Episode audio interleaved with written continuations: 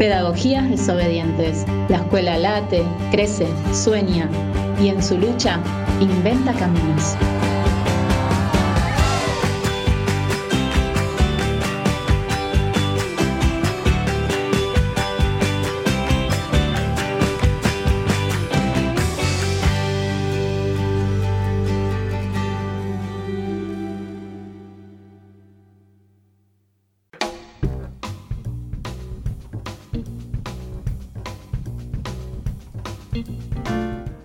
Noches a todos y a todas. Volvimos con nuestro programa Pedagogías Desobedientes, junto a Alberto Sileoni. Hola Alberto, ¿cómo estás? ¿Qué tal, Susana? ¿Cómo andás? Bien, bien, contenta. Bueno, nos encontramos después de un día patrio eh, y hoy vamos a hablar de esa fecha con una gran compañera, con Araceli Bellota. Sí, bueno, querida compañera, este, sabe mucho de fútbol porque es hincha de ferro como yo, lo cual indica su, conocimiento. No, pero una gran compañera, una gran historiadora, una, una compañera que tempranamente miró a las mujeres en la historia. Bueno, la verdad que un lujo, ¿no? Este, siempre las entrevistas de este programa son con gente muy valiosa y, y la verdad que, que es justa para, para, para, lo que celebramos ayer, ¿no? La patria, que, que la celebramos toda esta semana y la celebramos siempre, pero especialmente en ese 25 de mayo. Sí, es tan importante aparte para nosotros, los maestros, las maestras, poder pensar y repensar la historia, ¿no? Porque como la hemos aprendido, cómo la enseñamos, cómo, eh, cómo hacemos, ¿no? Para poder, con esto que bueno, nosotros y nosotras decimos que donde está la escuela está la patria.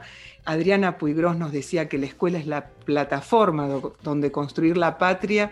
Y entonces, eh, digamos, ¿cómo enseñamos la historia? ¿no? Es como un debate que, nos tenemos que dar. ¿no? Entonces, estas, eh, las palabras de Araceli, lo que vos nos, nos vas diciendo en estas editoriales, bueno, nos hace nos pone a pensar, a repensar la forma en que encaramos también los temas, ¿no? Sí, yo, yo siempre tengo, yo creo que los educadores tenemos que ser optimistas, ¿no? Siempre, siempre un educador tiene simpatía por el mundo que viene, tiene, tiene la natural, el natural optimismo de pensar que, que los pibes, las pibas lo van a hacer mejor que nosotros, ¿no? Este, pero vos dijiste una clave, que es repensar. Yo creo que, que no la aprendimos bien la historia en general. Y quería hablar dos palabras de eso, ¿no? Este, eh, nosotros aprendimos mayo como, como el comienzo, eh, mayo como una epifanía, ¿no? El mito, el mito del comienzo fue mayo. Claro. Y ese mito del comienzo hace de Mayo un movimiento porteño, un movimiento homogéneo. Viste que no te enseñaron que, había lucha en, el pasado. En el pasado no había nada, no había lucha. Moreno manda a sofocar una rebelión en Córdoba y, Castelli este, le, tiene que pegar un tiro en la cabeza a, a alguien y, ese es el dramatismo de, la Revolución de Mayo que nunca nos enseñaron. ¿no? Parece que la grieta empezó ayer. Claro. Pero bueno, ahí hay un, no solo una grieta, sino una, este, un disfraz. Eh, ahí nos metieron la mano en el bolsillo, pues te enseñaron otra historia. Mayo no es el comienzo de nada. Mayo es la continuidad de, de una gran cantidad de luchas que seguramente Araceli eh, habrá hablado con vos de esto en la entrevista, que, son luchas americanas. Claro. Este, y Mayo es un capítulo de esa lucha. Entonces nosotros reforzamos con la idea de, esa historia que, que, nos enseña Mitre, de que Mayo es el comienzo, y es una historia que se consolida en el centenario, en 1910. La historia en el centenario vuelve sobre esto, legitima ese, ese estado oligárquico de, positivista de una Argentina blanca, grecolatina, próspera. Buenos Aires es la París del Plata. No, viste que hay todavía una gran cantidad de argentinos que le dicen, uy, che, ustedes tienen, Buenos Aires se parece a París y se babean, este, como si fuera un timbre de honor. Este, cuanto más parecido a París somos, menos parecido a Bolivia somos. Claro. Y eso para muchos es, este, y muchas argentinas es un señal de orgullo. Bueno, eso, se nos, este, se nos hizo, se nos vendió un mayo este, civilizado y se, sacudió la barbarie que tenía, ¿no? Este, somos el país más europeo de América, este, ascribimos a un pensamiento eurocéntrico y borramos todo lo que es mestizo, indígena de, nuestra historia. Bueno, felizmente eso se revirtió, ahora eso fue sostenido por, por la academia, por la universidad, por la escuela, este, años y años de transmisión escolar diciendo esto, ¿no? Este, sí, sí. El otro día una alumna allí en Hurlingham nos decía que, encontró un poco su, vocación eh, para estudiar y para repensar la historia, como decís vos que, que hoy hablaste de repensar, cuando este, a su hijo lo obligaron a hacer de negro en, un acto del 25 de mayo. y no solo lo obligaron a hacer de negro, sino que lo obligaron a hacer de negro feliz. Y los negros no eran felices. Este, o, las chinitas distribuyendo empanadas, ¿viste? Esa es una historia horrible. sí, sí, sí, sí. Eh, pero la parte buena este, bueno, te voy a contar dos historias de, rápidas y, de este tiempo. Una este, en el distrito de Ramallo y, San Nicolás, en la provincia de Buenos Aires, por ahí anda Techín y mm. está queriendo hacer un está haciendo un concurso que se llama Belgrano el influencer de la independencia argentina. Este, Belgrano, el influencer, El influencer de la independencia argentina. Eh, lo peor es que por distracción, por pereza o por vaya a saber qué, este, los inspectores, las inspectoras de ese lugar aceptan esa denominación. Belgrano es un hombre que entregó la vida a la patria. Claro, este, banalizar todo. Es... Que fue, fue periodista, fue economista, ah. tenía una fortuna y la dejó por la patria, fue, fue general, sostuvo el norte grande, fue educador y le dicen influencer. No, no, no, no, Es una cosa de lo... Ahora, para no amargarnos, la otra historia que me llega de, de una escuela, la escuela se llama Provincia del Chaco y está en un en un lugar bastante pobre de, Pérez, cercana a Rosario. Los pibes hacen una muestra de arte efímero y se visten de Juana Zurduy, de María Remedios del Valle, de Micaela Bastidas, de Belgrano, de, Moreno, de Bartolina Sisa. Bueno, este, ¿sabés qué me parece, eh, Susana, que es la metáfora de, del lugar en donde estamos, peleando siempre por la batalla cultural. Exacto, sí, tal cual, ¿no? Contra, los distraídos. ¿no? Sí, sí, y yo pensaba cuando vos hablabas del centenario, ¿no? En 1910, y pensaba en el bicentenario, con Evo, con Correa, con Lula, con Néstor, con Cristina, o sea, eh, ¿no? La diferencia, ¿no? Y bueno, este, evidentemente, acordate del bicentenario del 16 que le tocó a Macri, ¿no? Querido, ah, querido rey, querido rey en Tucumán. Terrible, 9 este, de julio del 2016, querido rey, qué angustia debieron tener los patriotas.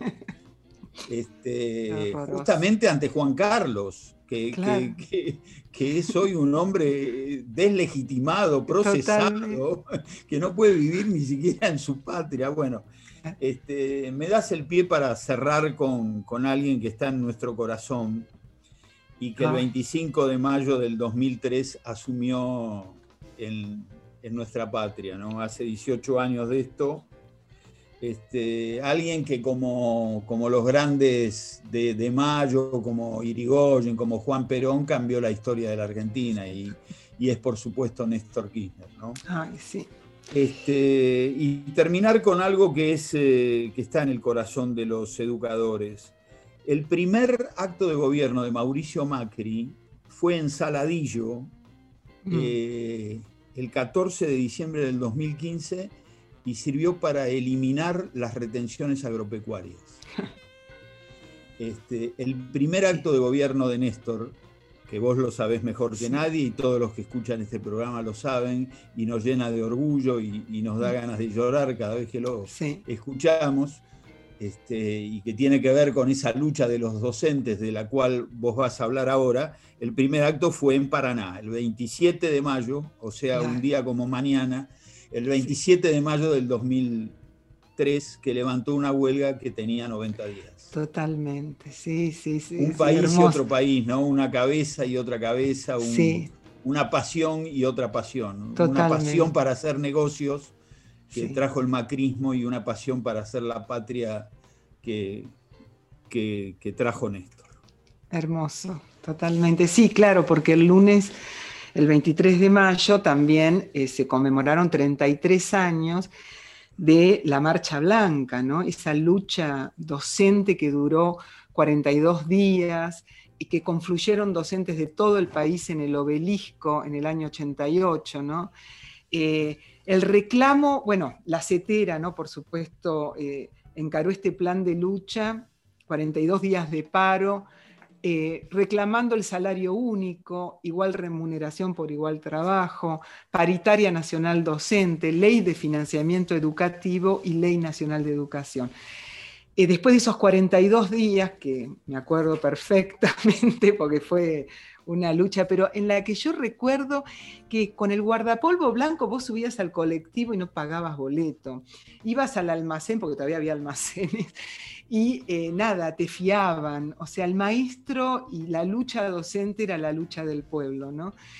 Eh, y, me acuerdo, me acuerdo perfectamente. Yo, yo no provengo del guardapolvo blanco porque enseñaba en, escuelas públicas de adultos, pero también, también esa lucha la hicimos todas y todas, sostenida, épica, ¿no? Este, Totalmente. Emocionante, claro. Fue muy emocionante, bueno, y ese final ahí en el obelisco con cuadras y cuadras, creo que eran 17 cuadras de la 9 de julio.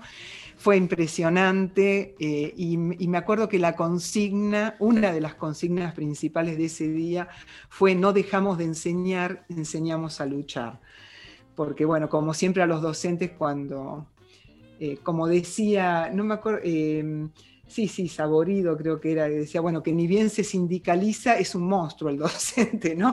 Mientras es el, eh, bueno, el buenito, el que enseña, el caritativo, bárbaro, pero cuando defiende sus derechos ya pasa a ser un monstruo. No, no vamos a hablar de eso porque no tenemos tiempo, pero no dejamos de enseñarme, me trae a a los educadores de la Argentina de hoy y de la ciudad de Buenos Aires en especial, ¿no? Totalmente. Este, la única jurisdicción que suspendió nueve días las clases de sus estudiantes. Exacto, totalmente. Así que bueno, bueno, entonces, eh, ¿qué te parece si ahora escuchamos la canción de Lito Nevia, Quien quiera oír que oiga, ya que estamos en este tema de quién escribe la historia? Y, bueno, y nos encontramos el miércoles próximo. Gracias, muchas gracias Susana, un beso grande. Otro para vos.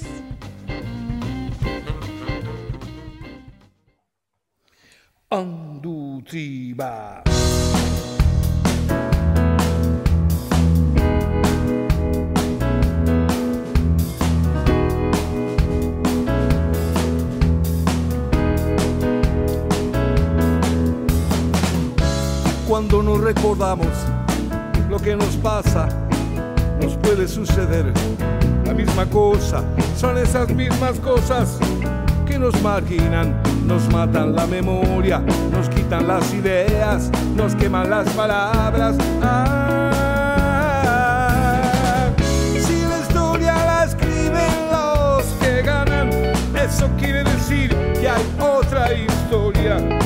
verdadera historia. Quien quiera oír, que oiga. Nos queman las palabras, nos silencian y la voz de la gente inútil es matar, la muerte prueba que la vida existe. Cuando nos recordamos lo que nos pasa, nos puede suceder la misma cosa, son esas mismas cosas que nos marginan, nos matan la memoria, nos quitan las ideas, nos queman las palabras. Ah, si la historia la escriben los que ganan, eso quiere decir que hay otra historia, la verdadera historia, quien quiera oír, que oiga.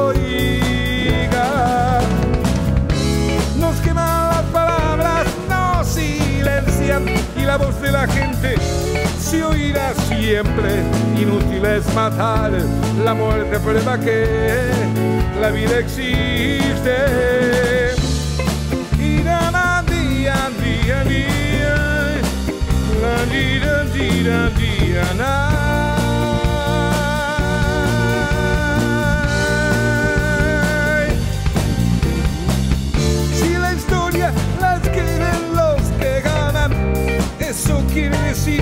que hay otra historia, la verdadera historia. Quien quiera oír, que oiga. Nos queman las palabras, nos silencian y la voz de la gente se oirá siempre. Inútil es matar, la muerte prueba que la vida existe.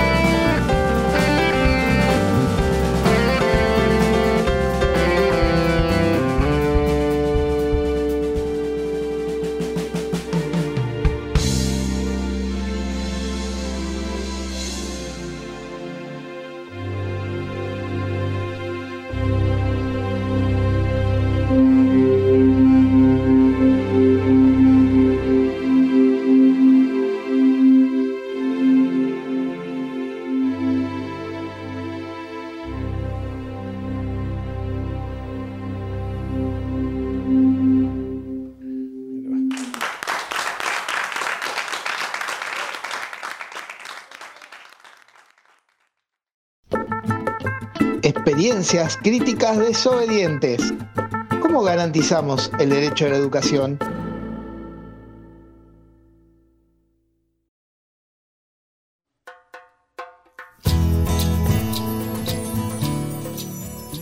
Bueno, nuestra invitada de hoy es historiadora, periodista y escritora argentina.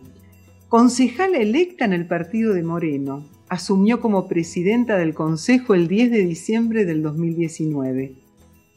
Se caracterizó en su obra por rescatar el papel de las mujeres en la historia. Se define como peronista y feminista. Es autora de libros como Los amores de Irigoyen, Las mujeres de Perón, Eva y Cristina, la razón de sus vidas, entre otros.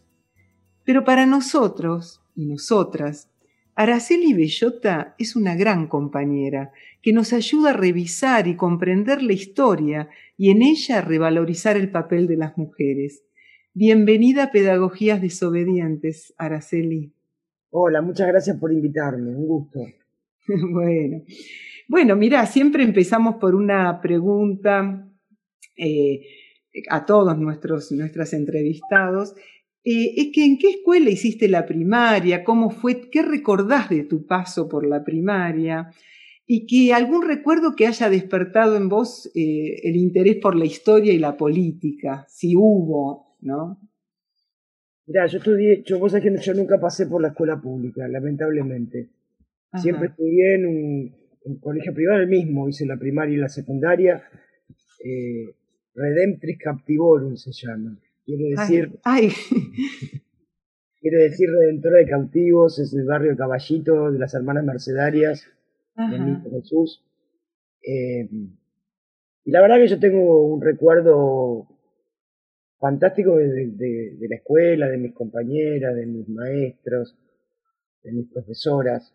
Eh, pero a mí me tocó estudiar en tiempos complejos, digamos. Empecé primer grado con la dictadura de Onganía y mm. terminé el secundario con la dictadura del 76, terminé en el 77.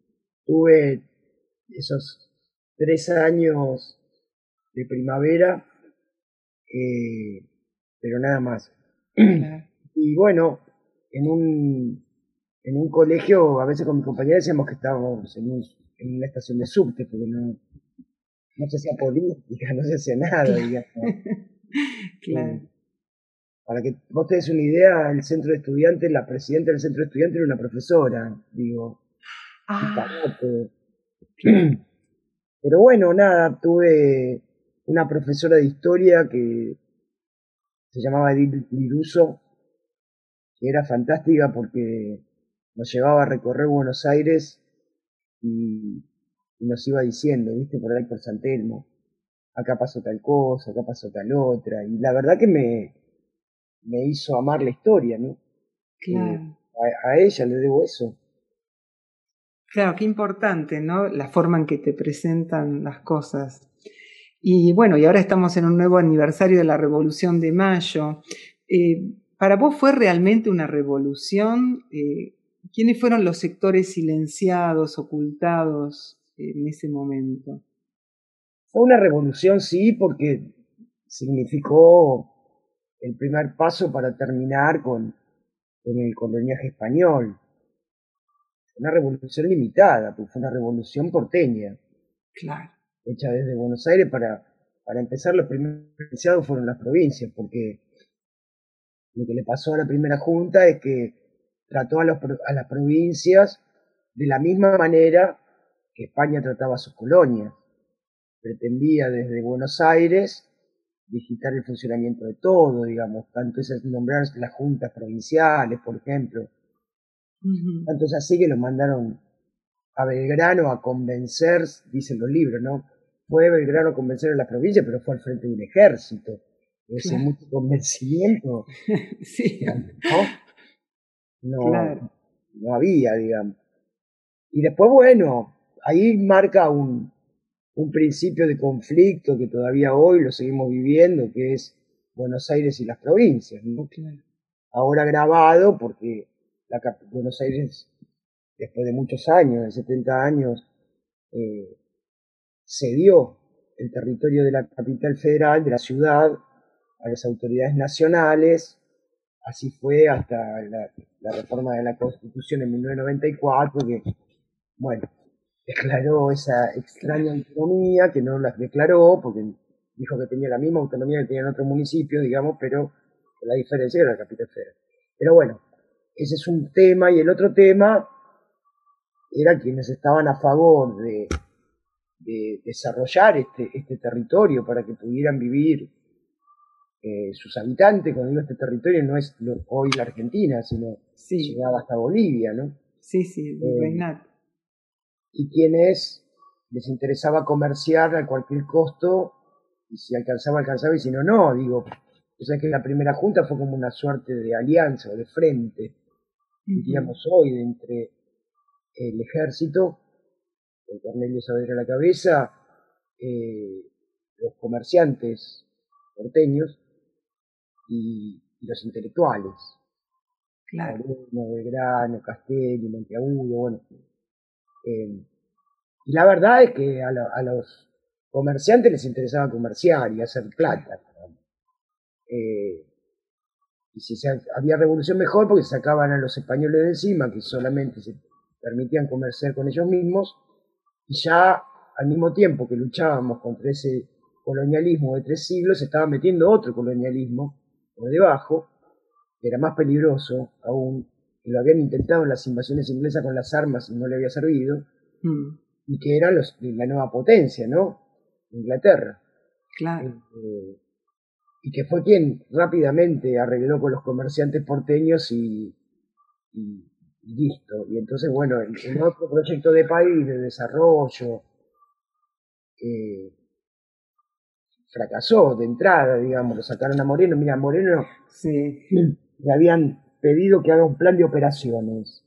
Era eso, bueno, un programa, un, un cómo iban a hacer lo que querían hacer, ¿no? Y entre otras, bueno, dijo muchas cosas Moreno ese plan de operaciones, pero una de las cosas que dijo fue, miren, como acá no hay una burguesía eh, local fuerte, eh, el Estado va a tener que ocupar ese lugar para generar fuentes de trabajo, no lo dijo así, ¿no? Pero era eso. Mm. para generar ocupación a, para los habitantes. Entonces le dijeron, sí, todo muy lindo, pero ¿de dónde vamos a sacar la plata? Y él dijo, bueno, es preferible que 500 mineros del norte, se estaba refiriendo al Potosí, ¿no? Donde estaban las minas de, plata y de oro, que 500 mineros del norte se enojen porque tengan que pagar más impuestos a que miles y miles de pobladores mueran de hambre. Mm. Bueno, eh, la, otra línea que arrancó también en la Revolución de Mayo, que todavía hoy seguimos discutiendo, y ya sabemos cómo terminó Moreno, ¿no? Lo, sacaron de la Junta, lo mandaron a una extraña misión europea y, murió de modo muy extraño. Terrible. Y después, bueno, fueron tomando la posta, Belgrano, San Martín, Güemes, Artigas. Eh, pero bueno, esa puja siguió durante toda la historia, cuando en 1860 Mitre llega a la presidencia de la nación, instaura un, un modelo agroexportador, dependiente, y para lograrlo tiene que mandar a reprimir, hacer una feroz represión en las provincias, para acabar con los caudillos. Los caudillos no eran más que los representantes de sus pueblos.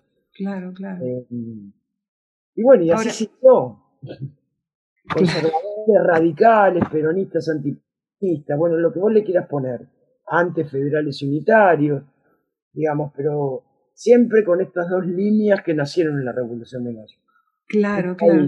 Dependiente o el desarrollo del propio país, y por otro lado Buenos Aires frente a las provincias. Claro, y yo ahí eh, me acordaba de las cartas de Guadalupe Cuenca a Moreno, esas cartas que muchas veces quedaron como cartas de amor, que sí, que realmente eran de amor, pero también, digamos, eran cartas políticas, donde ella le advertía que Saavedra había mandado a su hijo a buscar armas, ¿no? Que, o sea, le advertía un montón de cuestiones de manejos políticos, ¿no? ¿Y cuál era el papel de las mujeres en ese momento? Guadalupe le advertía la persecución terrorífica que se desató contra toda la, la gente que estaba con Moreno, digamos. Claro, claro. Eh, fue realmente tremenda, por eso a mí a veces me causa mucha gracia cuando hablan de la grieta que nació ahora. Claro. Por Dios, digo, Castelli terminó muriéndose en cáncer de lengua preso sin saber por qué estaba preso. No se pudo defender. Este, Belgrano ya sabemos cómo terminó. Eh, San Martín se tuvo que ir al exilio porque Rivadavia lo persiguieron, lo dejaba vivir en paz. Artigas lo mismo, tuvo que terminar en el Paraguay porque traicionado por Buenos Aires, digamos. Eh, la verdad que cuando hablan de la grieta ahora da, causa bastante gracia, ¿no? Sí, sí, sí. Eh, pero bueno, las mujeres, Guadalupe le seguía escribiendo a su marido sin saber que había muerto, pero digamos que eh, fueron las mujeres las que le fueron a buscar a Cornelio Saavedra para, decirle póngase de una vez al frente de la revolución, porque hay que dar la hora, ¿no? Estoy hablando de Casilda de Garzábal de Rodríguez Peña, la, señora de Riglos, la de Castelli, la de Agrelo, eh, todas estas se juntaron y, fueron a, hasta la casa de Viamonte, que era donde estaba Cornelio Saavedra, para tratar de convencerlo de que había llegado el momento de, dar la batalla, ¿no? Y la verdad que los, revolucionarios tenían miedo, pues si, salía bien, todo bien, pero si llegaba a fracasar, claro. los presos mal, digamos. Claro. Este, y bueno, eh, sí tuvieron la, un papel importante, como lo han tenido siempre en la historia, solo que no ocupaban el espacio público. ¿no? Mm, claro.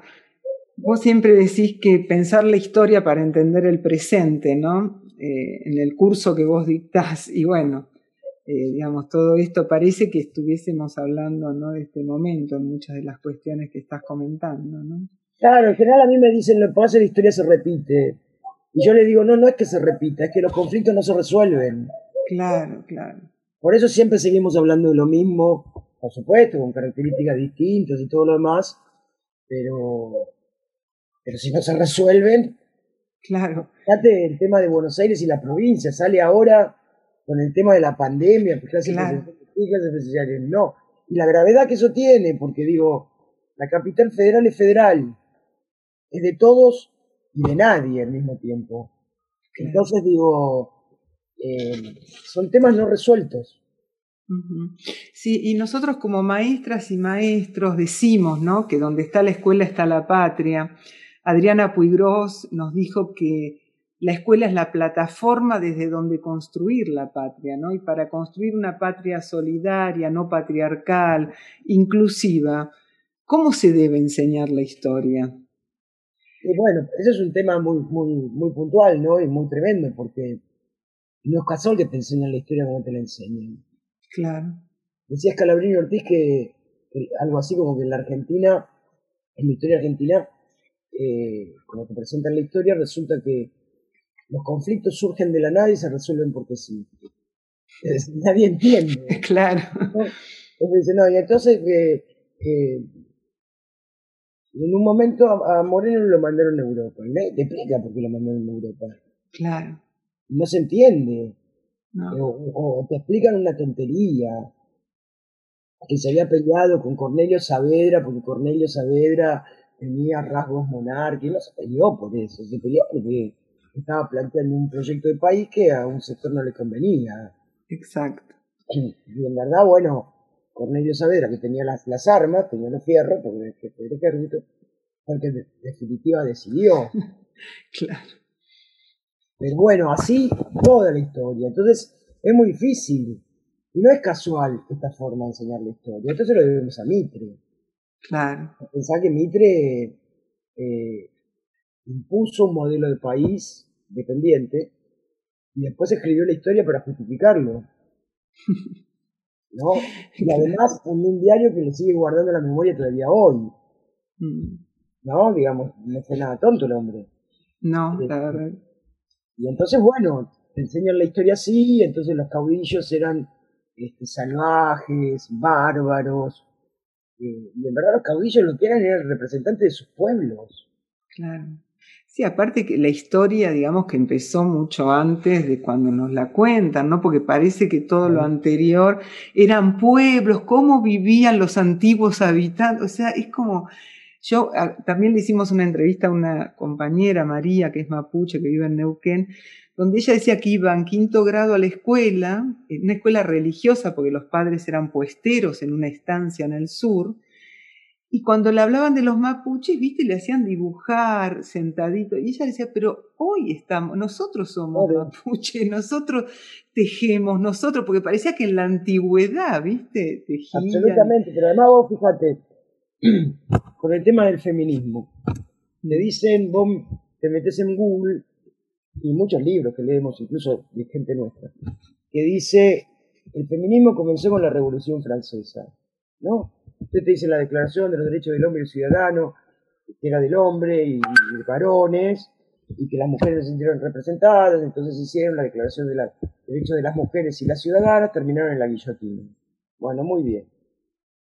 Perdón, digo, será el inicio del feminismo europeo si entendemos el feminismo como la resistencia de las mujeres a, a la opresión, ¿no? Nosotros, bastante más siglos, ¿no? Para empezar, por decir, la conquista. No digo que antes no hubiera, hubiera habido patriarcado, había, pero era diferente porque la cosmogonía de nuestros pueblos originarios era distinta. Si bien había roles, eh, tenían una, una cosmovisión complementaria. Entonces era diferente.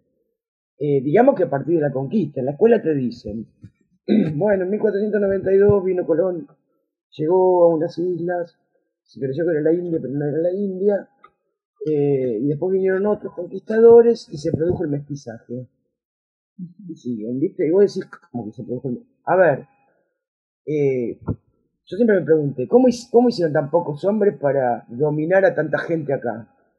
Bueno, para empezar por las enfermedades. Vos sabés que traían enfermedades que acá no había eh, anticuerpos para eso. Entonces se diezmaron tremendamente las poblaciones además de la ¿no? Eh, ¿Cómo sobrevivieron? Por el mestizaje. ¿Qué es el mestizaje? La violación de mujeres. Claro, claro. A ver, acá sobrevivieron a partir de violar mujeres. Que las mujeres dieron a luz a los mestizos que traían el ADN de ellas, pero también el de los conquistadores y por lo tanto los anticuerpos para sobrevivir. Le devolvieron las mujeres la gentileza, ¿eh? porque cuando Colón se volvió en el primer viaje que hizo, llevaba en su barco los primeros contagiados de sífilis. La sífilis aquí era una enfermedad endémica. Sabían cómo curarla con una, corteza de árbol, bueno, no sé. Pero lo cierto es que la sífilis llegó a Europa, y la sífilis sabemos que es una enfermedad de transmisión sexual, llegó a Europa a partir del primer viaje de Colón.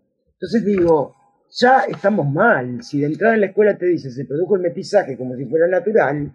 Sí, o, el encuentro de culturas, ¿no? Ese fue el encuentro de culturas. Claro, terrible, terrible, terrible. Este, y que además, por supuesto que no fue, fue un tremendo choque de culturas. Terrible. Tremendo. Y para cerrar en el tema que nos compete ahora, ¿Por qué estaban tan asustados los, revolucionarios en 1810? Había habido dos revueltas el año anterior y habían fracasado. Eh, los castigos habían sido terribles. Y en 1780, no había tanto, 30 años, eh, se había producido la revuelta de Tupac Amaru II en Tinta, eh, con su esposa Micaela Bastidas, que de verdad los españoles creyeron que perdían las colonias, porque la revuelta llegó desde el Perú hasta el actual territorio nuestro, Salta, Tucumán, Catamarca, bueno, eh, pues, fracasó obviamente y el castigo a Tupac Amaru fue tremendo. Eh, ya descartizado, después, antes la mataron a la mujer, a sus hijos, pero además el castigo al pueblo sobreviviente fue tremendo. Les prohibieron seguir hablando en su propio idioma, les dieron un plazo para aprender el castellano, este, les prohibieron usar sus trajes típicos, les prohibieron usar eh, sus rituales, le prohibieron eh, sus celebraciones, su música, vamos. Entonces digo... Le eh, quitaron la identidad, ¿no? O sea, eso. Mira cómo será que en el 2010, que no me acuerdo, gobierno de, de Cristina, o de Néstor, Milagro Sala en Jujuy por primera vez celebró la fiesta de la Pachamama en la plaza de enfrente de la, de la Casa de la Gobernación. 500 años después. Hasta entonces todos celebraban ese rito privadamente y ocultamente, digamos. Claro. ¿No? digo, Milagro hizo eso. Qué bárbaro. Digo, Qué hermoso, sí. Pensamos por qué, entre otras cosas, está preso. ¿no? No, claro, sí. Qué bárbaro. Eh, vos decís que mm, eh, cuando decimos patria, ¿vos crees que a partir de Néstor y Cristina se resignificó ese término? Mira, yo creo que lo que hicieron Néstor y Cristina fue recuperar el sentido de patria con orgullo, ¿no? Mm, Entonces yo hago memoria y la patria a mí siempre me emocionó, la patria siempre fue la Mm. patria. Subir la, la, la bandera en la escuela, los desfiles, era un concepto muy castrense, muy militar, sí, como la historia que te contaban. La historia la habían hecho los ejércitos de independencia y el pueblo por ahí andaba. Cuando en verdad los ejércitos lo habían formado el pueblo. Los oficiales eran por ahí este, una élite, pero digo, la, la guerra sin, sin los negros, los mestizos, los gauchos, los, los indios mismos, no habría sido posible. claro. Eh, y yo creo que lo que hicieron Néstor y Cristina es eso, ¿no? Eh, recuperar un concepto de patria más parecido al pueblo, ¿no? claro. Y, y por eso yo extraño mucho las fiestas, Sí. Las fiestas de, de la patria, ¿no? Que se celebraban con ellos. Y además tenía que ver con recuperar la autoestima. Sí. eh, el orgullo de, mira, yo no me voy a olvidar más la fiesta del bicentenario. Oh, eh, la alegría de ese pueblo en las calles, sin sí, policía. Sí, sí, sí. No me voy a olvidar más ver salir de la casa de gobierno caminando por la calle, de la casa de gobierno hasta la 9 de julio, a Néstor, a Cristina, a Lula, a Lugo, No, impresionante. a Evo Morales, Correa, sé yo. ¿Cuándo Sí, se vio jefe de Estado caminando entre su pueblo eh, sin custodia férrea, ¿viste? Realmente, y bueno, eso es la patria. Sí, totalmente. Encima era la patria grande, ¿no? Que era lo que Sí. soñaban nuestros libertadores. Totalmente. Vos sabemos que considerás a Belgrano como un precursor del feminismo. Eh, ¿Qué te lleva a pensar eso? Bueno, sus escritos, vos sabés que Belgrano volvió recibido abogado de Salamanca con el cargo de secretario del consulado. Consulado era una institución que se dedicaba a hacer la relación entre los comerciantes, los artesanos, los agricultores y, este, y la corona, digamos, y el rey en este caso. Y él, en cuanto volvió, empezó a estudiar la realidad del país y, y entonces todos los años escribía lo que se llamaban memorias, que no Ah. era más que un resumen de lo que él había visto eh, en distintos territorios y demás, y las recomendaciones que él le hacía a la corona de España para, para mejorar este territorio, ¿no? Eh, y él decía cosas como, por ejemplo, bueno, ustedes miran para el norte porque está el metal, el oro, la plata, y este territorio no tiene eso, pero sí tiene otra riqueza que va a ser mucho más perdurable en el tiempo, decía Belgrano, porque las minas se agotan. En cambio, la agricultura, él era un fisiócrata, ¿no? El- la, la fisiocracia era una corriente de la economía que daba mu- mucha importancia al tema de la agricultura. Entonces él decía, hay que educar al pueblo para que pueda sacar de estas tierras el mayor provecho posible. Y entre ese pueblo decía, y hay que educar a las mujeres, porque son las mujeres las que van a formar los futuros ciudadanos. Y esto lo decía en 1790 Sí, sí, claro. y pico. Eh, realmente es un precursor en muchas cosas, pero también Sí. en, la valora- en la valoración de las mujeres como agentes culturales, digamos. Eso él no lo decía así, pero la idea Sí, es sí. formemos a las mujeres, aunque son las que forman a las nuevas generaciones. Totalmente, sí. Sí, ¿y vos qué mujeres de nuestra historia, si pudieras, convocarías hoy para que nos ayuden a salir de esta situación que atravesamos en este momento? A- a- tres mujeres, por ejemplo, Tres mujeres. que necesitaríamos en este momento. Y qué sé yo, eh, necesitaríamos una Micaela Bastidas, por ejemplo, ¿no? Una,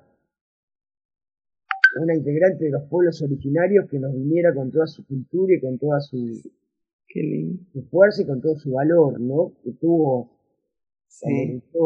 y, y cómo lo retó a Tupac Amaru. Si le hubiera hecho caso a Tupac Amaru, a Micaela Bastidas no perdía la pelea. O sea, le dice, te quedaste paviando no sé cuánto tiempo, no le dijo paviando, pero no, no sé cuánto tiempo en vez de avanzar y tomar el Cusco como era lo que tenía que hacer. Claro. Este, sí, nos vendría bien una Micaela Una estratega era No, y además ella, veía, claro, con, con todo un bagaje de la cultura de siglos, claro, claro. de nuestra cultura originaria. Tendríamos menos depredación del medio ambiente, tendríamos menos machismo también. Perfecto. Tendríamos un sentido más comunitario. Eh, si pudiéramos recuperar aquella, aquella cultura, ¿no? Eh, bueno, Evita, Claro, Evita tiene que estar. tiene que estar. sí. Evita tiene que estar porque otra que tenía unas agallas y una claridad, Mm, de decir no, no se puede, no se puede sin el pueblo, ¿no? La tuvo tan clara y nunca se movió de ahí. Y la otra la tenemos viva, Sí, sí, totalmente. ¿no? Eh, realmente, Sí, sí. enorme, enorme, Impresionante. enorme, con Ramírez, con una claridad conceptual, con una mirada sí.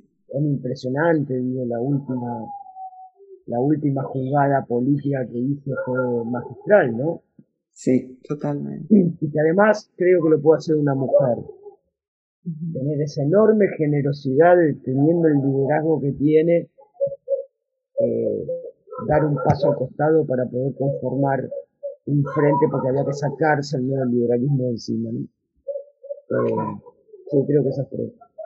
Perfecto. Bueno, y para terminar, eh, un mensaje para los y las docentes, para los maestros, maestras, que, que en este momento, Bueno, nada, eh, primero gracias, porque la verdad que ponen el cuerpo siempre y, y, reciben palos, ¿no? Palos reales, o palos morales, o, o palos, o dan la vida, digo, hemos perdido 15 docentes en este tiempo, último tiempo de pandemia, de una manera cruel, inútil, eh, que se podía haber evitado. Y, y bueno, vos, vos sabés que yo soy de un pueblo donde tuvimos la desgracia de, de perder a Sandra y Rubén por la negligencia del sí, Estado. claro, claro, Moreno, sí fue terrible. Por la negligencia del Estado. Sí, Sandra había pedido como 30 veces, vénganme a arreglar el gas. Y el gobierno de Vidal no la escuchó. claro, Y tuvieron que volar por los aires para que saliera este problema, ¿no? Y este problema, esta, esta desidia del Estado provincial gobernado por ella que no se ocupaba de las escuelas. De manera que nada, primero gracias a los maestros, gracias, de verdad. Y, y bueno, y lo otro, tratemos entre todos, todas y todes de enseñar mejor la historia, porque a mí me gusta decir que la historia es como una larga carrera de postas, ¿no? Mm, Una generación toma la posta de la otra para continuar.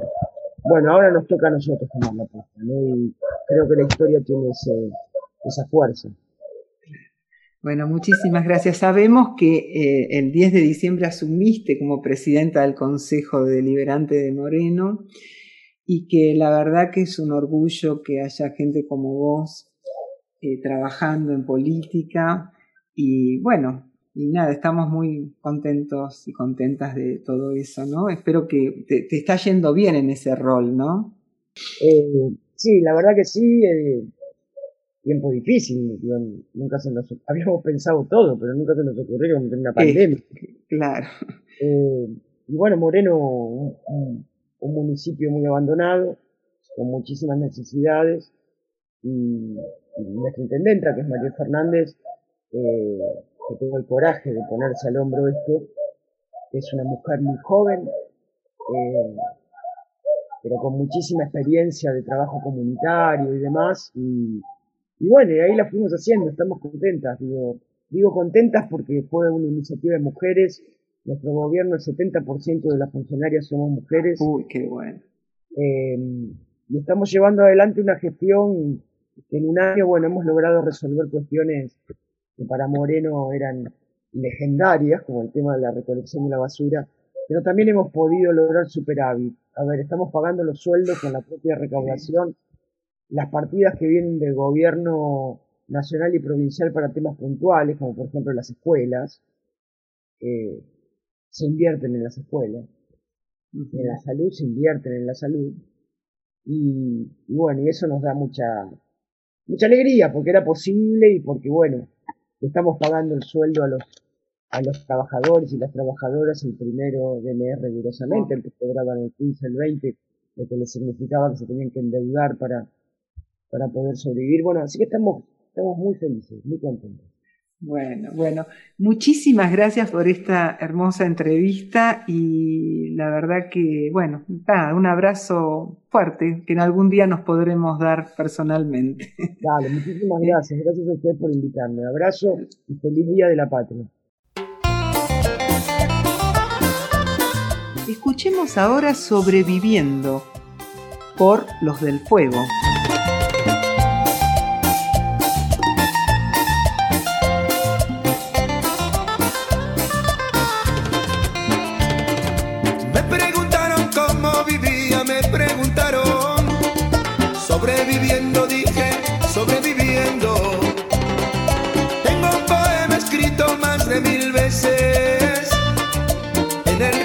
Siempre que mientras alguien proponga muertes sobre esta tierra y se fabriquen armas para la guerra.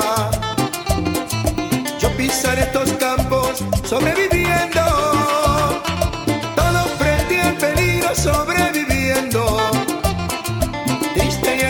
Hombres sobreviviendo, Oh.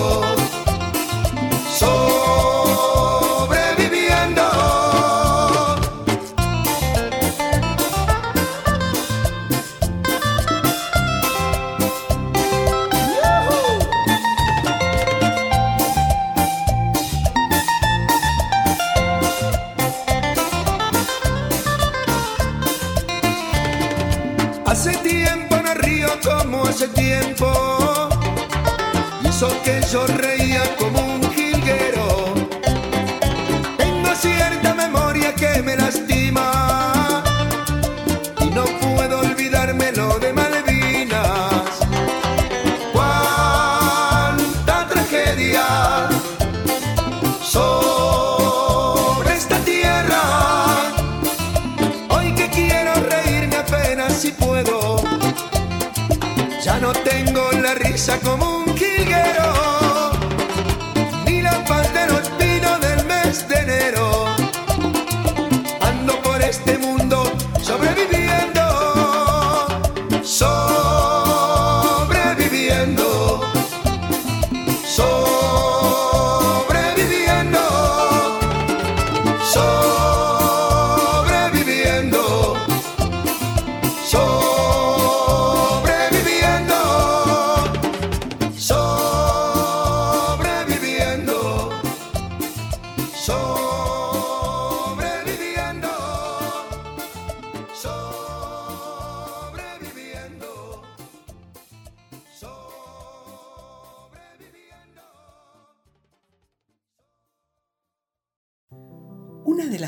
de un profesor, de una profesora, es darle testimonio a los alumnos y alumnas de que la ignorancia es el punto de partida de la sabiduría, que equivocarse no es un pecado, sino que forma parte del proceso de conocer y que el error es un momento de la búsqueda del saber.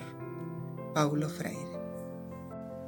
A 100 años de tu nacimiento, desde Pedagogías Desobedientes te celebramos. La realidad sin chamullo te canta la posta.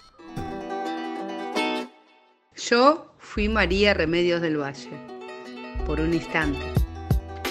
Yo fui María Remedios del Valle, la madre de la patria. Y a medida que iba vistiéndome para interpretarla en el acto del 25 de mayo, de la escuela, fui sintiendo que crecían en mi interior los orígenes de eso que hoy llamamos feminismo. María Remedio del Valle, una de las mujeres que Latinoamérica parió en suelo argentino.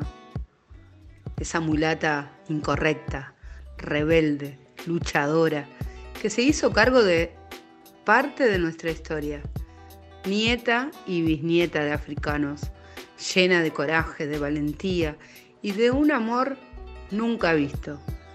Madre de los heridos, de los que ponían el cuerpo en las batallas y hacían frente a todas las balas.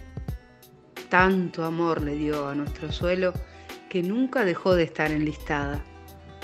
Se impuso combatiendo, dando su grito de aliento, sanando y sacando fuerzas hasta de donde no las había. Capitana, patriota, valiente. Recibió azotes por nueve días y no claudicó, mujer admirada, madre de la patria, que seguirá viva en el orgullo de los míos, los afrodescendientes, y seguirá en nosotros siendo ejemplo de lucha y de desobediencia.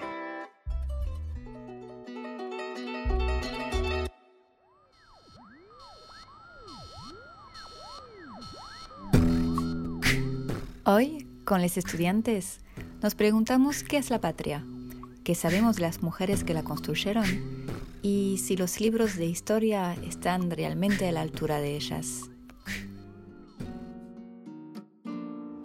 La patria para mí es sí, es, qué sé yo, mirarse, tener, o sea, interactuar y, y qué sé yo, y compartir, poner ahora un mate, un, no sé, una comida, 25 más un locro en familia.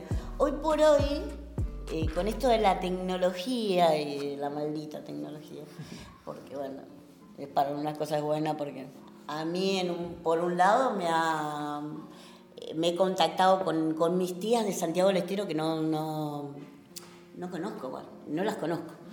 Pero por otro lado es como que, viste, se acabó todo el ni se miran, vamos en el colectivo y están todos con, el celular y con el.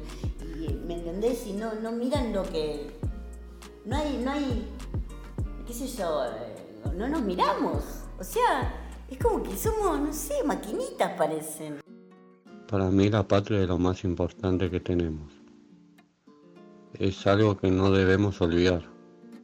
Nuestras tradiciones, cultura, costumbres la patria es el idioma, la palabra. Escucho las palabras del general San Martín, que son muy profundas, pero no todo es como él lo esperaba. Tan libres no somos, porque en la actualidad sigo viendo barbaries, quizá no sea la misma de aquellos tiempos, pero se ve porque lo que más tienen siguen teniendo el poder de hacer lo que se les plazca. En cambio el pueblo es olvidado en todos sentidos. Es una lástima que, que el pueblo no pueda ser su propio presidente, gobernador, senador, diputado, legislador y todos esos personajes. Bueno, la única, incomparable, ¿no? Eh, mujer de la patria que conozco y que que lo que mi madre me inculcó, ¿no? Siempre, eh, Eva Duarte de Perón. Y tengo una historia con ella, con esa. Una, historia muy linda de cuando yo era chica. Eh, yo nací acá en Buenos Aires, pero mi mamá me había llevado a ver a mis abuelos a Santiago del Estero. Y en una de esas tardes que, estábamos con mi abuela, me acuerdo, que ella amasaba, hacía la mazamorra, había un camión enorme lleno de juguetes y tuve eh, mi primer triciclo. regalado por la señora Eva Duarte Perón.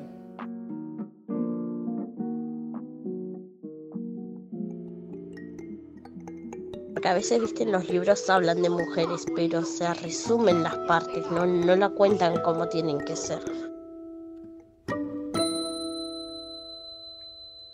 Las mujeres que hicieron la historia que yo me acuerdo está Eva Perón, Juana Zurdoy creo, Rigoberta Mechu, Menchu, Manuela Sáenz, Gabriela Mistral y Esperanza Brito, que yo me acuerde así que tenga frescas son esas. Después otras no me acuerdo. No sé si no me acuerdo, pero. Porque yo no, no escuché ninguna de esas historias. Solo escuché la de la abuela de Plaza de Mayo y, y ninguna más. No, me parece que los libros de historia en estos momentos no le hacen. No tienen nada que ver con toda la historia. O sea, sí, algo tienen que ver, pero no nombran a muchas mujeres, que muchas mujeres incentivaron a la historia y así. No son el típico. La típica historia que te dicen, ah, pero San Martín conquistó y así, o otros próceres. Me parece que son mujeres que lucharon por el bien de un, de un país, trataron de hacer historia, la cual no la están tomando en cuenta. O sea, no, no están tomando en cuenta el sacrificio que hicieron esas mujeres. Y me parece que no, no toman tanto en cuenta a las mujeres, sino que más que todo a los hombres. Según para mí, por lo que, por lo que yo sé, eh, es, es por en, en algún en tiempos atrás, o sea, las mujeres, o sea, no tenían casi los mismos derechos que los hombres, ¿viste? Entonces, capaz que por eso, que o sea, en un tiempo no, no val, no, o sea, no valíamos igual que los varones. Antes no, no podíamos votar, antes no podíamos opinar y corte, ahora sí. Me parece que hablan más de los hombres porque toda la vida ha habido, ha existido el bendito machismo que por suerte en esta generación se ha ido acabando. Y el otro día estaba comentando con una amiga que vamos a ser la primera generación en entender a, las, adolescentes, a las niñas y no criticarlos, sino que como nosotros lo vivimos, lo vamos a ayudar a superar esa etapa.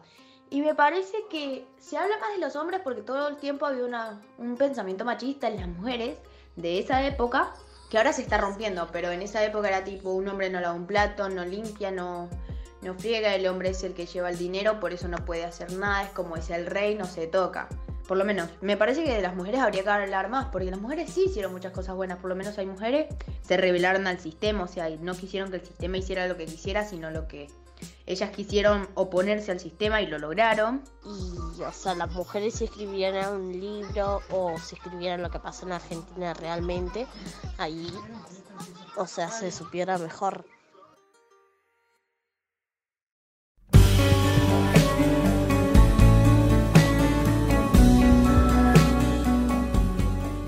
Marzo, por dura tierra.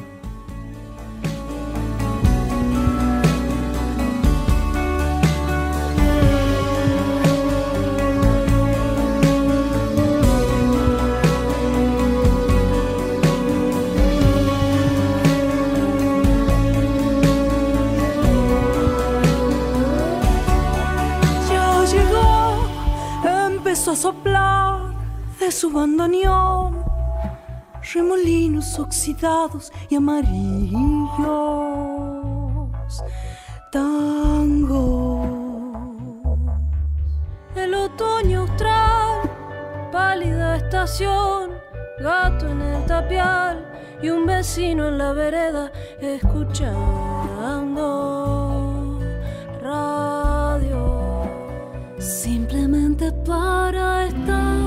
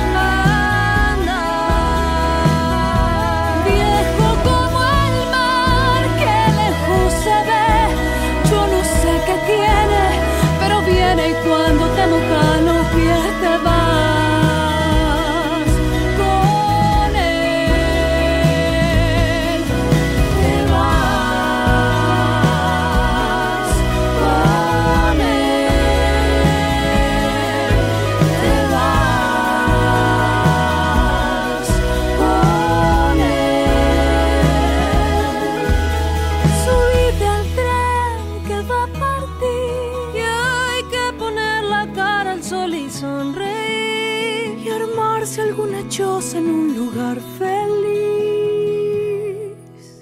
y resistir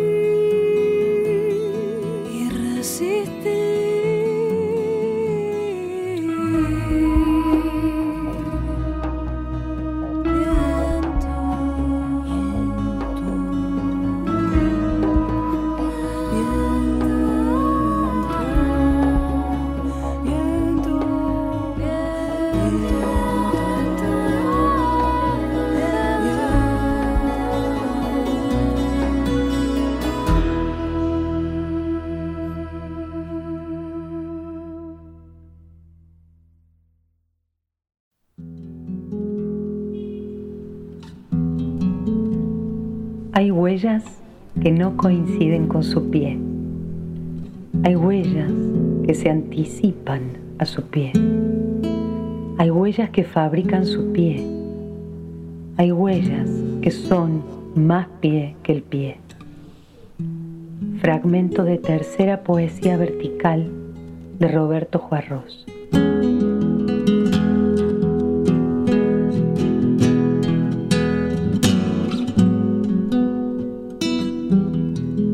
De nuestros maestros siguen escribiendo.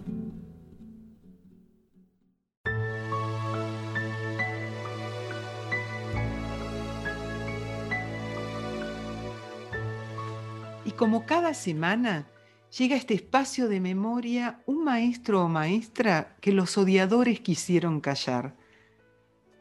Hoy recogemos el legado de compañeros y compañeras, su recuerdo en la voz de sus nietes. Bueno, estamos acá con, con les nietes. Queríamos saber quiénes son, eh, cómo se formaron.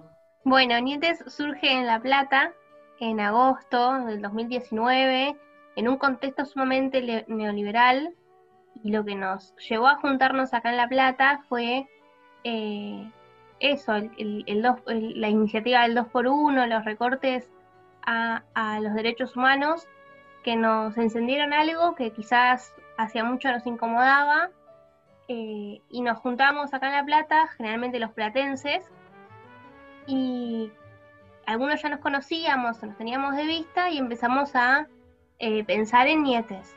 Y debido a la pandemia y a la obligación de hacer la virtualidad, de vivir en la virtualidad, Nietes se fue expandiendo por todo el territorio. Hay nietes de, todos los lugares, nietes de Capital, de zona norte, de zona sur, de Córdoba, de Santa Fe, de Pergamino, eh, y estamos creciendo de a poco y estamos construyendo el organismo de a poco, eh, juntes, eh, nacionalmente y regionalmente en cada, en cada lugar. ¿Nietes de, de quién son? ¿De dónde viene el nombre? Yo creo que Nietes viene la exclusividad de la E es un marcamiento político, en que estamos a favor de la visibilización de las identidades, pero quizás Vicky también puede hablar un poco sobre el nombre, ya que, también tiene mucho peso para nosotros. Eh, la particularidad que tiene Nietes, eh, si bien tenemos una gama, digamos, eh, de edad sumamente heterogénea, porque tenemos nietites de 9 años, porque tenemos nietes de 38 años, sin embargo, bueno, en, su generalidad, la mayoría, eh, somos eh, jóvenes. Entonces, eh, esto que decía Lari de, de, la impunidad, ¿no? Porque crecimos con gobiernos nacionales y populares, crecimos con la política, la palabra política no era mal vista gracias a estos gobiernos, no era una mala palabra como tal vez sí eh, fue eh, en los 90, por ejemplo, ¿no? que hubo todo, un aparato, ¿no?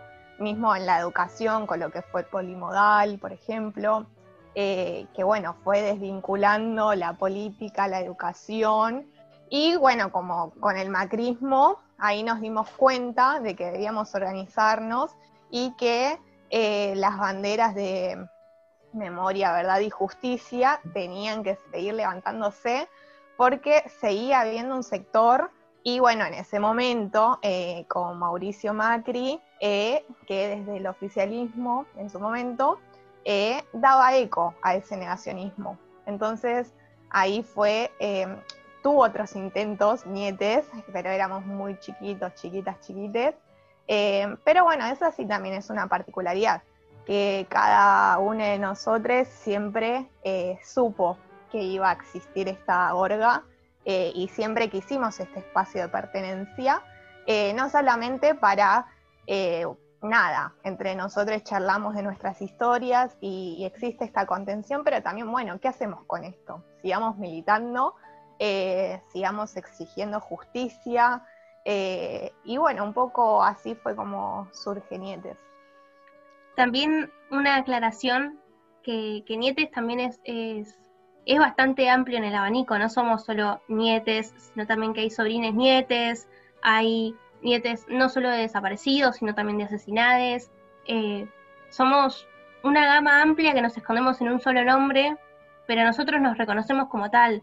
No es que eh, un, niete eh, tiene más peso que un sobrino niete. Militamos juntos y construimos nuestras historias juntos y me parece importante resaltarlo porque quizás hay alguien del otro lado que dice, no, yo soy sobrino nieto, entonces no me correspondería estar ahí.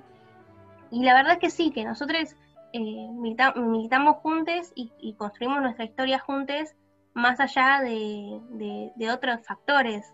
Sí, sí. Eso, me parecía importante aclararlo, perdón.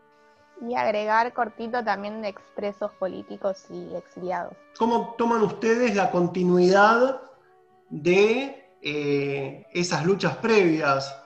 Yo creo que, nuestros abuelos y abuelas desaparecidas o, exiliadas o, detenidas y después liberadas o incluso asesinadas, eh, dejaron algo dentro de nosotros, tanto de, nuestros viejos como de nosotros. Eh, yo como esta analogía siempre la uso, para mí eh, hay un fuego adentro de todos nosotros que somos les nietes, que no solo nos, incita a militar juntos esto, sino que también existía desde antes cuando empezamos a militar por nuestra cuenta, en nuestros sectores, en nuestros espacios, ya sea culturales, políticos, eh, territoriales, creo que hay algo que, nos corre, no sé si por la sangre, pero que, nos tira mucho más para, para continuar este camino de lucha. No, lo cortito que creo, o al menos a mí me pasa eso, que también eh, la militancia y el poder eh, eh, como apostar a un proyecto político colectivo y emancipador es, una forma también de vincularnos o de, conectarnos con, nuestros abuelos, es una forma de tenerlos más cerca, desde un lugar que, para ellos era muy importante como, como era la militancia. entonces también me parece que un poco esa conexión o, como esa eh, continuación de su lucha eh, nos, conecta con ellos, o sea, nos acerca como una parte fundamental de su vida por la cual eh, les arrebataron la vida o, la, o no, no la vida, porque hay un montón de compañeros que después fueron liberados, pero digo, una parte de, su vida en algún momento.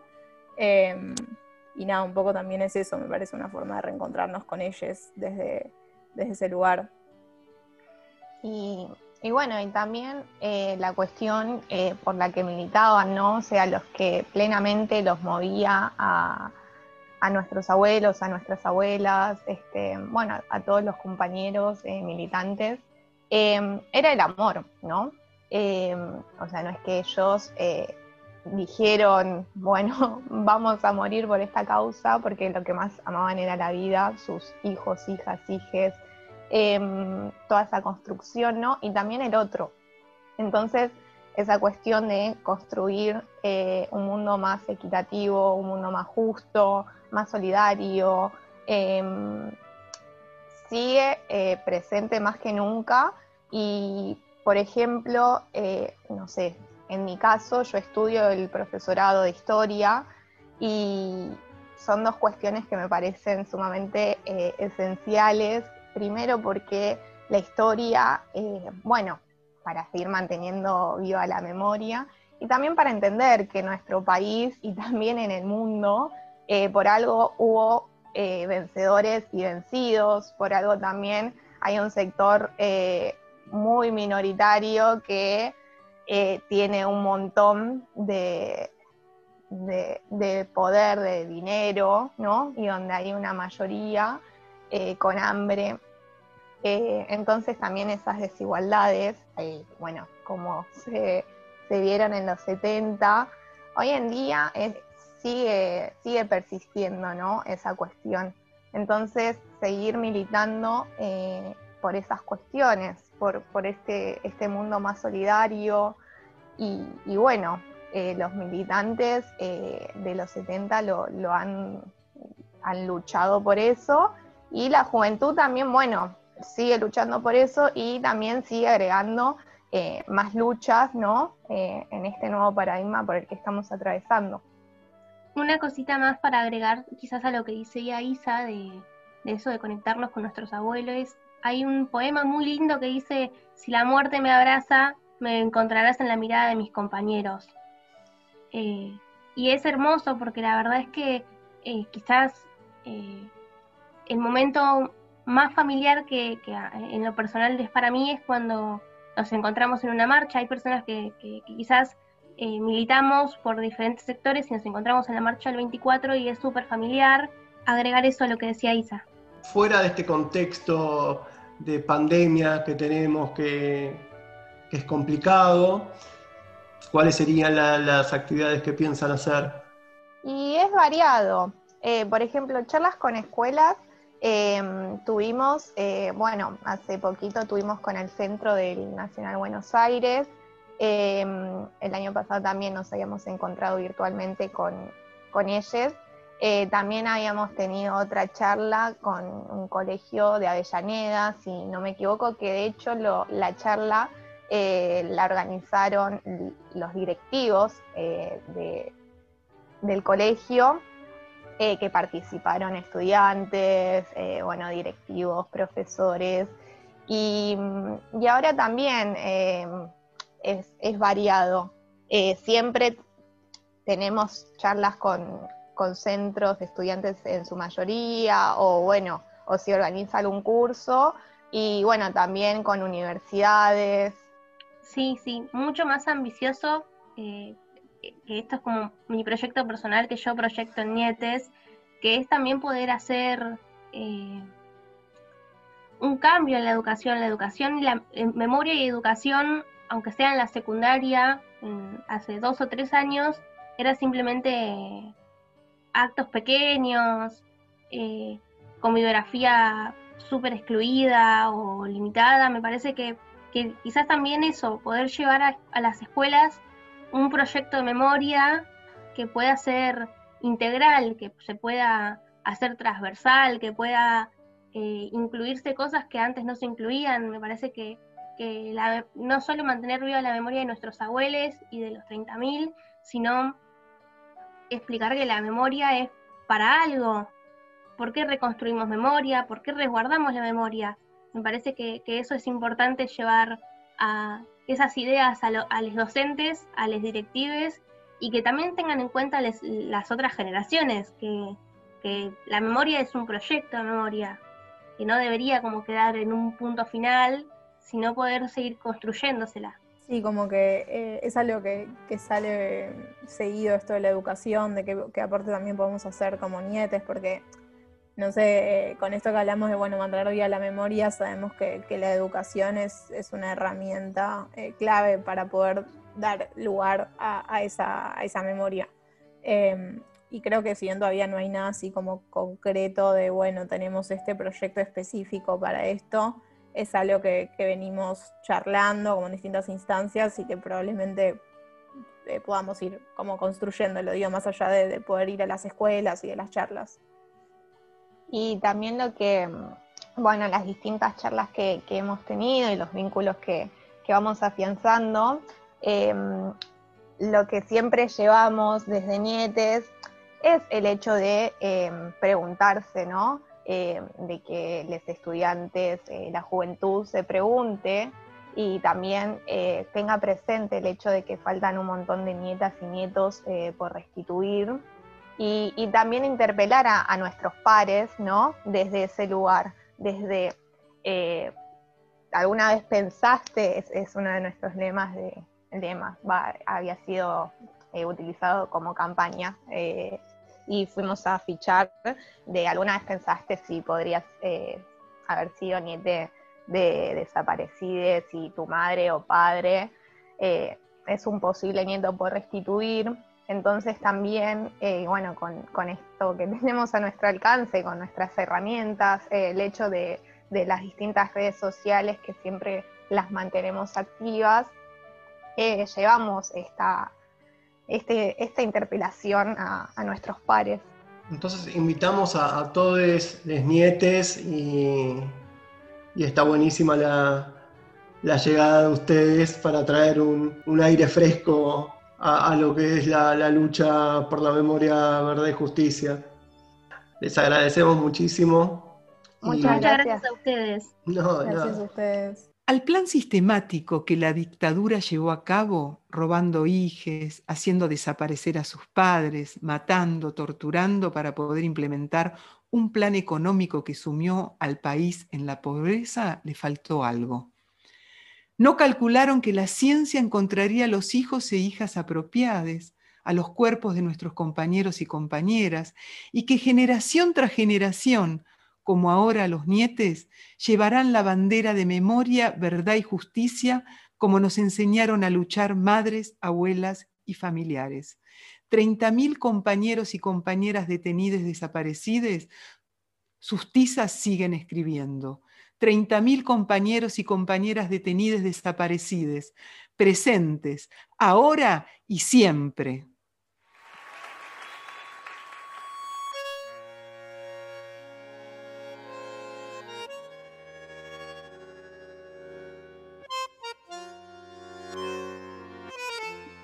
Escuchemos Maligno por Aterciopelados.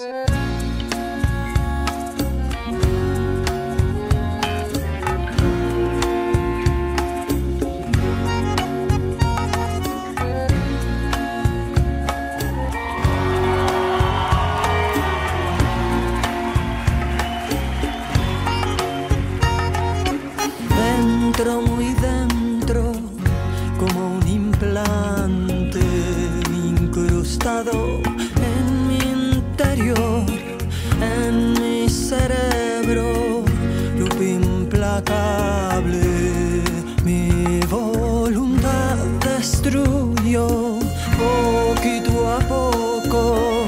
Tú te instalaste, eres huésped o invasor. Dime en mis días de fatal melancolía.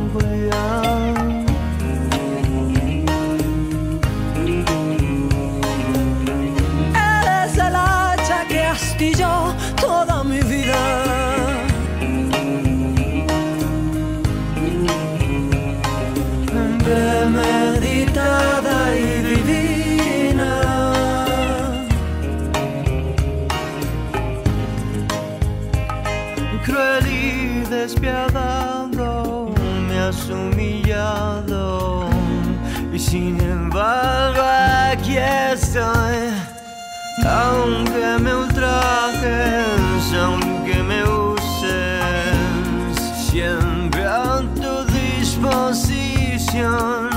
Se acabó.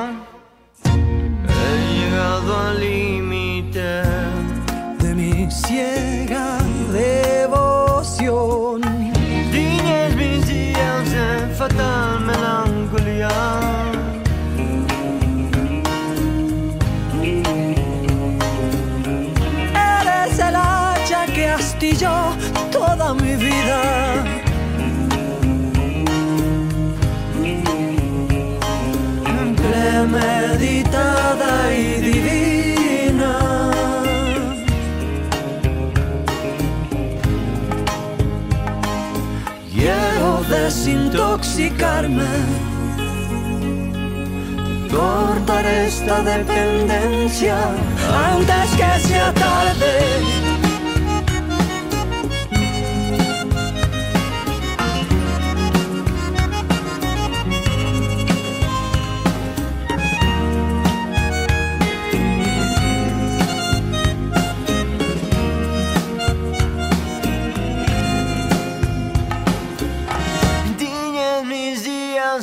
Fatal melancolía.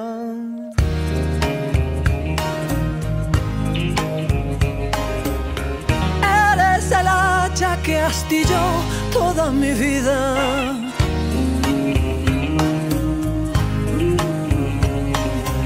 Premeditada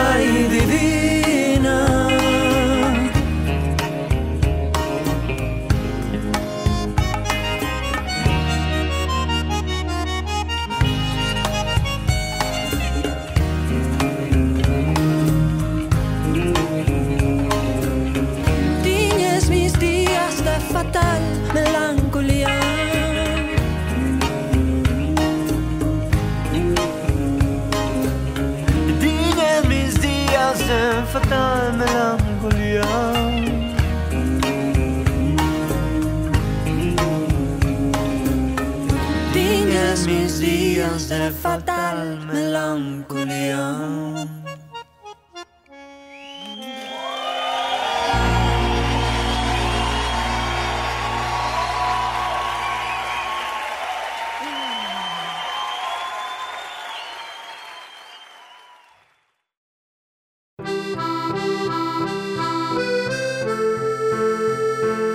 Buenas noticias trae el viento del sur.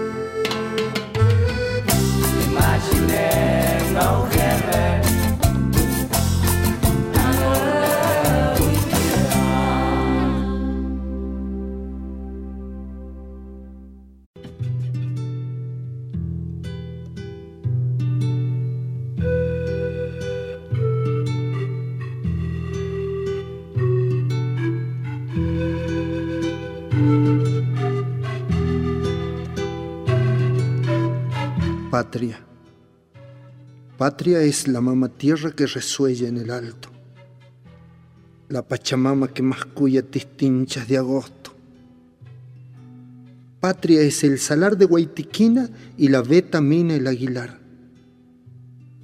Patria son los cañaverales del Edesma y campos y bosques de la argentinidad. Patria es el asno que retosa en los cerros, las vicuñas que saltan en abra y cianzo, las ovejas que pastan en los campos, los tremendos sembrados que ondulan en las pampas. Patria es el niño que camina por la puna, el arrío de llamas, el tropel de guanacos, las vizcachas al sol. Patria es el frío blanco de las cumbres, las eternas heladas, los vientos tarderos, las frías mañanas. Patria son las mazorcas enteras de maíz, las papas menudas, las ocas al sol. Patria es el tulpo que beben los changos, la leche de burra, el charqui, el tostao. Patria es la bandera que flamea en los cerros, en la última escuela rural. Patria es el rancho, detrás de los churquis, la mama y el tata, la chura chinita, donosa, pa' amar. Fortunato Ramos, maestro y poeta de Humahuaca.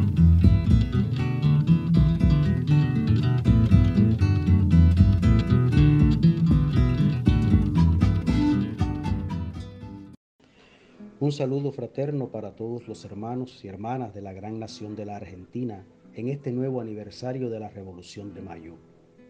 Mi nombre es Juan González Fife, director artístico y general del Teatro Andante y profesor de la Academia de Actuación de Granma en la isla grande del Caribe, Cuba.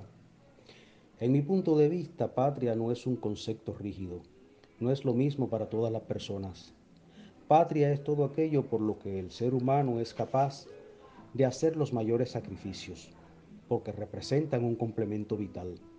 En esta perspectiva, patria puede ser la familia, el trabajo, el país, un ideal o sistema de pensamientos, una cultura, una región o continente.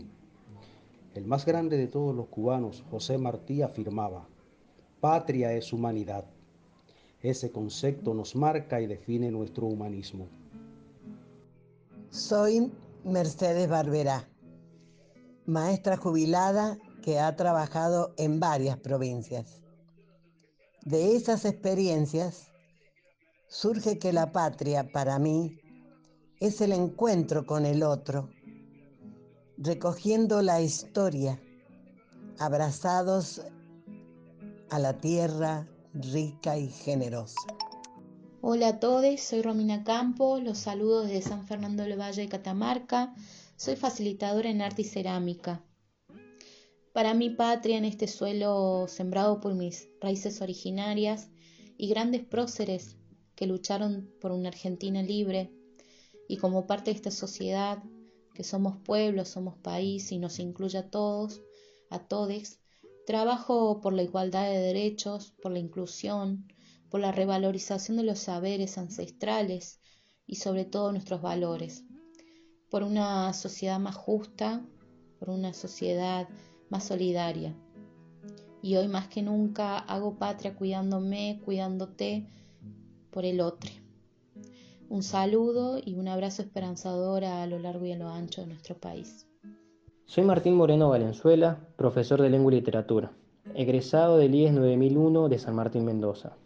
Para mí la patria es aquello que se puede compartir, porque si bien nos pertenece, a su vez no se le puede negar a nadie. Y creo, estoy convencido de una manera de despojarse de discriminación, de racismo, principalmente de la xenofobia, es justamente tener este concepto de que la patria se puede compartir con cualquier persona. Mi nombre es Ivana Álvarez, soy docente en la Universidad Nacional de San Luis, particularmente en la Facultad de Turismo y Urbanismo de, la Villa de Merlo. Y mm, bueno, ante esta pregunta de qué es la patria, mm, lo primero que pienso y se me ocurre es que la patria somos las personas, todas las que compartimos este bendito planeta eh, me pregunto sobre la noción de territorio, que me parece que hoy más que nunca va quedando, va quedando como una gran pregunta. Y también me gusta el concepto de la matria, para intercalarlo con el de patria, para también incorporar eh, lo femenino, teniendo en cuenta la tierra, esta, la tierra bendita que habitamos y que nos da tantas, tantas señales. Mi nombre es Ricardo Talento, soy dramaturgo y director de teatro comunitario. Desarrollo mi actividad en el barrio de Barracas, en un proyecto artístico comunitario que hemos dado en llamar Circuito Cultural Barracas. Para mí la patria es unidad en la diversidad y la pluriculturalidad, que crea día a día memoria, identidad y sobre todo imagina futuro con el otro. Hola, ¿qué tal? Soy Daniela, vivo en Córdoba, Capilla del Monte.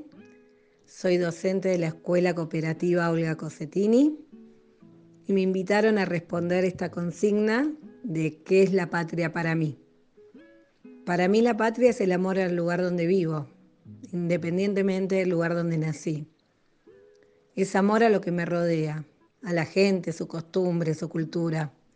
Cuidarlo y defenderlo. Es sentirse parte de ese lugar y amarlo. Bueno, muchas gracias. Soy Brigio Centurión, docente de la Escuela Provincial de Nivel Medio número 99 de la provincia de Formosa. Hoy no nos reuniremos en la Plaza de Mayo, como aquel histórico día, pero esa Plaza de Mayo cada vez palpita más fuerte en nuestros corazones, porque simboliza la patria grande, la libertad. ¡Viva la patria! Silvia Bobe, profesora de Artes Plásticas, trabajo en el Instituto de Educación Superior 9001 General San Martín en Mendoza y coordino también, estoy en la coordinación del Teatro Comunitario Chacras para Todos en Mendoza. Y para mí la patria es lo que soy yo ahora, es esta inmensa alegría de ser, de pensar y de conocer, gracias a que otros y otras antes de mí hicieron posible que hoy yo esté hablando con ustedes. Son esas luchas anteriores a mí, esa defensa de esta tierra anterior a mí, es lo colectivo, es lo multiplicador, es más allá de esta frontera, es una patria grande, una patria de diversidades, de colores, de formas.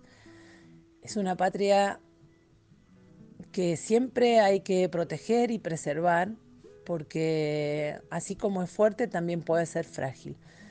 Y solo se puede lograr con el abrazo del otro, con la mirada del otro y con los sueños colectivos. Alguna vez leí que el poeta Rilke decía, que la verdadera patria del hombre es la infancia. Pero desde esta Colombia digo, nuestras infancias mueren en sus calles, ¿qué patria es esa? En mi ciudad no hay amor y abrigo, por lo tanto tampoco hay matria. ¿Dónde se va la vida? Es urgente, necesario juntar esas otras voces colectivas y arroparlas con la misma bandera, con el mismo canto, el mismo sol, el mismo sentido de protección de la vida. Porque si no hay vida, tampoco hay patria ni matria, ni himno ni bandera. Hoy no puedo hablar de la patria porque tantas muertes en Colombia nos matan el lado del alma de lo que puede llamarse patria. Jorge Blandon, director de Corporación Nuestra Gente, Teatro de Medellín, Colombia. Mi nombre es Luis Alejandro Vázquez Aliaga, más conocido como Tintín, integrante del grupo de Teatro Trono, acá en Bolivia. Ya llevo 20 años como pedagogo cultural, transmitiendo la sabiduría de nuestros abuelos, nuestras abuelas, los saberes y los conocimientos de nuestros padres y nuestras madres. Para mí, la patria, la patria es un conjunto de tejidos colectivos que se manifiestan a través de su diversidad cultural. El sentimiento comunitario que se vive en cada rinconcito del espacio. No necesita fronteras ni idiomas, sino canto, poesía e historia para ser un semillero capaz de germinar en los corazones de nuestras nuevas generaciones. Hayaya Patria Grande, Hayaya Matria Grande. Hola a todas, todos y todes. Soy la profe Silvia Silvero de la Escuela Provincial de Educación Secundaria número 51 José Gervasio Artigas, Escuela de Comercio de Formosa. Hoy más que nunca, para mí la patria es el otro. La patria es la cultura del cuidado, la patria son las políticas de inclusión que garanticen la educación para todos los chicos y las chicas en estos tiempos difíciles, porque la educación es esencial. Por eso no se suspenden las clases, sino que se realizan de manera diferente por un tiempo, porque la vida también es esencial. La patria es ocuparse de lo que le pasa al otro, el vínculo solidario que se imita, porque la pandemia no vino a enseñarnos nada, no es la escuela o la universidad, es una enfermedad y nuestros chicos y chicas aprenden de nuestros ejemplos, de nuestras actitudes, nuestros gestos y nuestras intenciones. La patria es procurar el bien común y estrechar la brecha que aleja cada vez más a los excluidos del sistema. Sí, la patria es el otro, en todo sentido.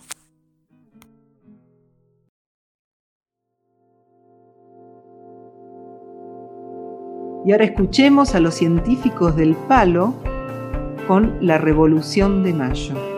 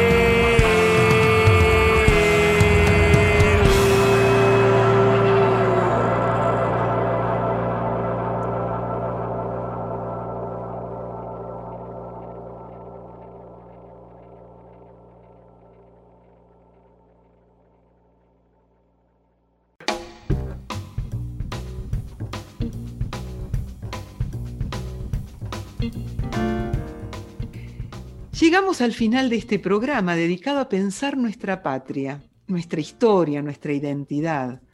Las reflexiones de Alberto que nos lleva a pensar en nuestros patriotas y en el proyecto de la patria grande. Las de Araceli que nos propone pensar la historia para entender el presente. La, la opinión de los estudiantes y de los maestros y maestras de cada punto del país. Cada vez que nombramos la palabra patria, a todos se nos ensancha el corazón. Cuando cantamos a nuestra bandera, cuando estamos en el aula, cuando nos ponemos el guardapolvo, cuando nos organizamos para estar presente cuando el otro lo necesita, cuando sentimos la muerte de nuestros 15 compañeros y compañeras, maestros y maestras en capital, por el desamor de un gobierno neoliberal, cuando nos seguimos preguntando dónde está Tehuel. La patria es el otro, dijo Cristina, y eso es la patria, un sentimiento amoroso y la felicidad de saber que hay nietes que seguirán pidiendo memoria, verdad y justicia para seguir construyendo la patria que soñamos. Bueno, nos vamos. Va nuestro agradecimiento a todos y a todas los que trabajan para que este programa salga al aire cada miércoles. A nuestra querida Rita Cortese, al equipo de Vientos del Sur, Felipe Basualdo, Julia Bautazo y Alejandro Wasilev. Y al equipo de Pedagogías Desobedientes, Alberto Sileoni, Martina Matusevich, Fiorella Cotuño, Graciela Piombo, Juan Pablo Mantelo, Tito Sestona, Selva López, Iván Radosinski, Zoe Manuquian, los estudiantes del Isauro y los niños y niñas del CAI del Isauro. Si se quieren comunicar con nosotros, pueden hacerlo a Instagram Pedagogías Desobedientes Radio o al mail Pedagogías Desobedientes Radio Gmail. Nosotros nos vamos a volver a encontrar el próximo miércoles a las 20 horas o el jueves a las 11 en nuestro programa Pedagogías Desobedientes por Vientos del Sur, la radio del Instituto Patria. Pero nos vamos escuchando voces que amamos. Escúchenlas.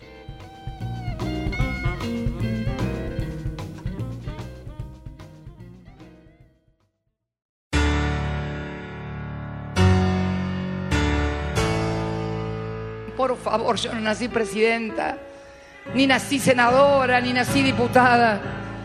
Ya lo dije alguna vez, nací mujer argentina y después me hice peronista. Con eso alcanza y sobra.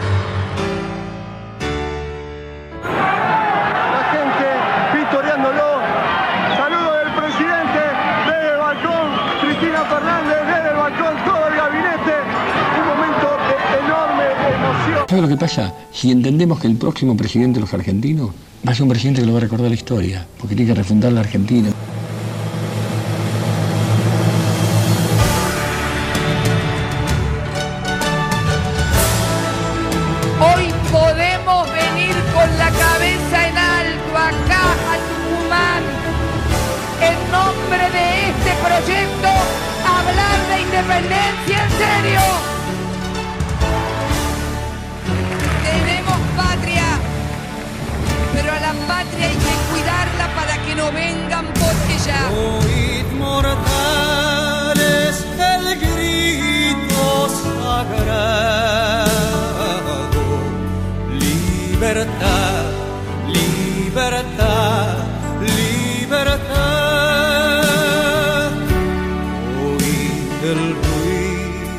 Lo más importante de estos 12 años?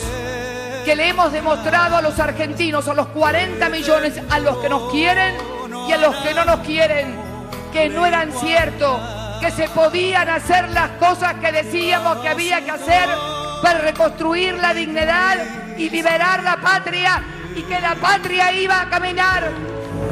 Las provincias unidas del sur. No he llegado hasta aquí para pactar con el pasado. Tenga el pueblo argentino la certeza de que quien les habla está decidido a dar vuelta a la página de la historia. Somos los hijos de las madres y las abuelas de Plaza de Mayo. Al gran pueblo argentino, salud. Por eso este 25 de mayo no lo vivan con tristeza ni nostalgia, vívanlo con alegría, porque van a venir muchos 25 de mayo más en que el pueblo se volcará a la plaza, en el que el pueblo estará feliz y en el que todos podremos, más allá de las diferencias, reconocer que por sobre todas las cosas somos argentinos.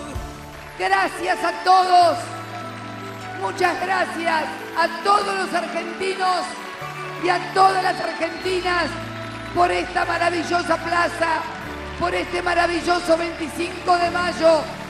Los quiero y los abrazo con todo mi corazón. Muchas gracias. Sean eternos los laureles que supimos conseguir. Que supimos conseguir.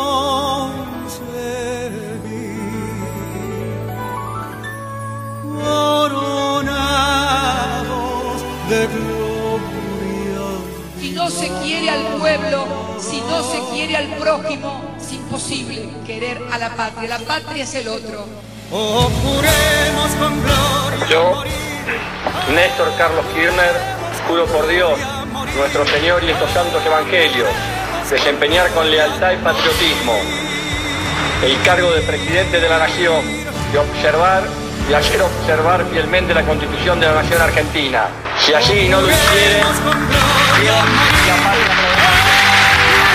Yo, Cristina Fernández de Kirchner, juro por Dios, por la patria y sobre los santos evangelios, se con lealtad y patriotismo el cargo de presidente de la nación, si así lo hiciere, que Dios, la patria y él me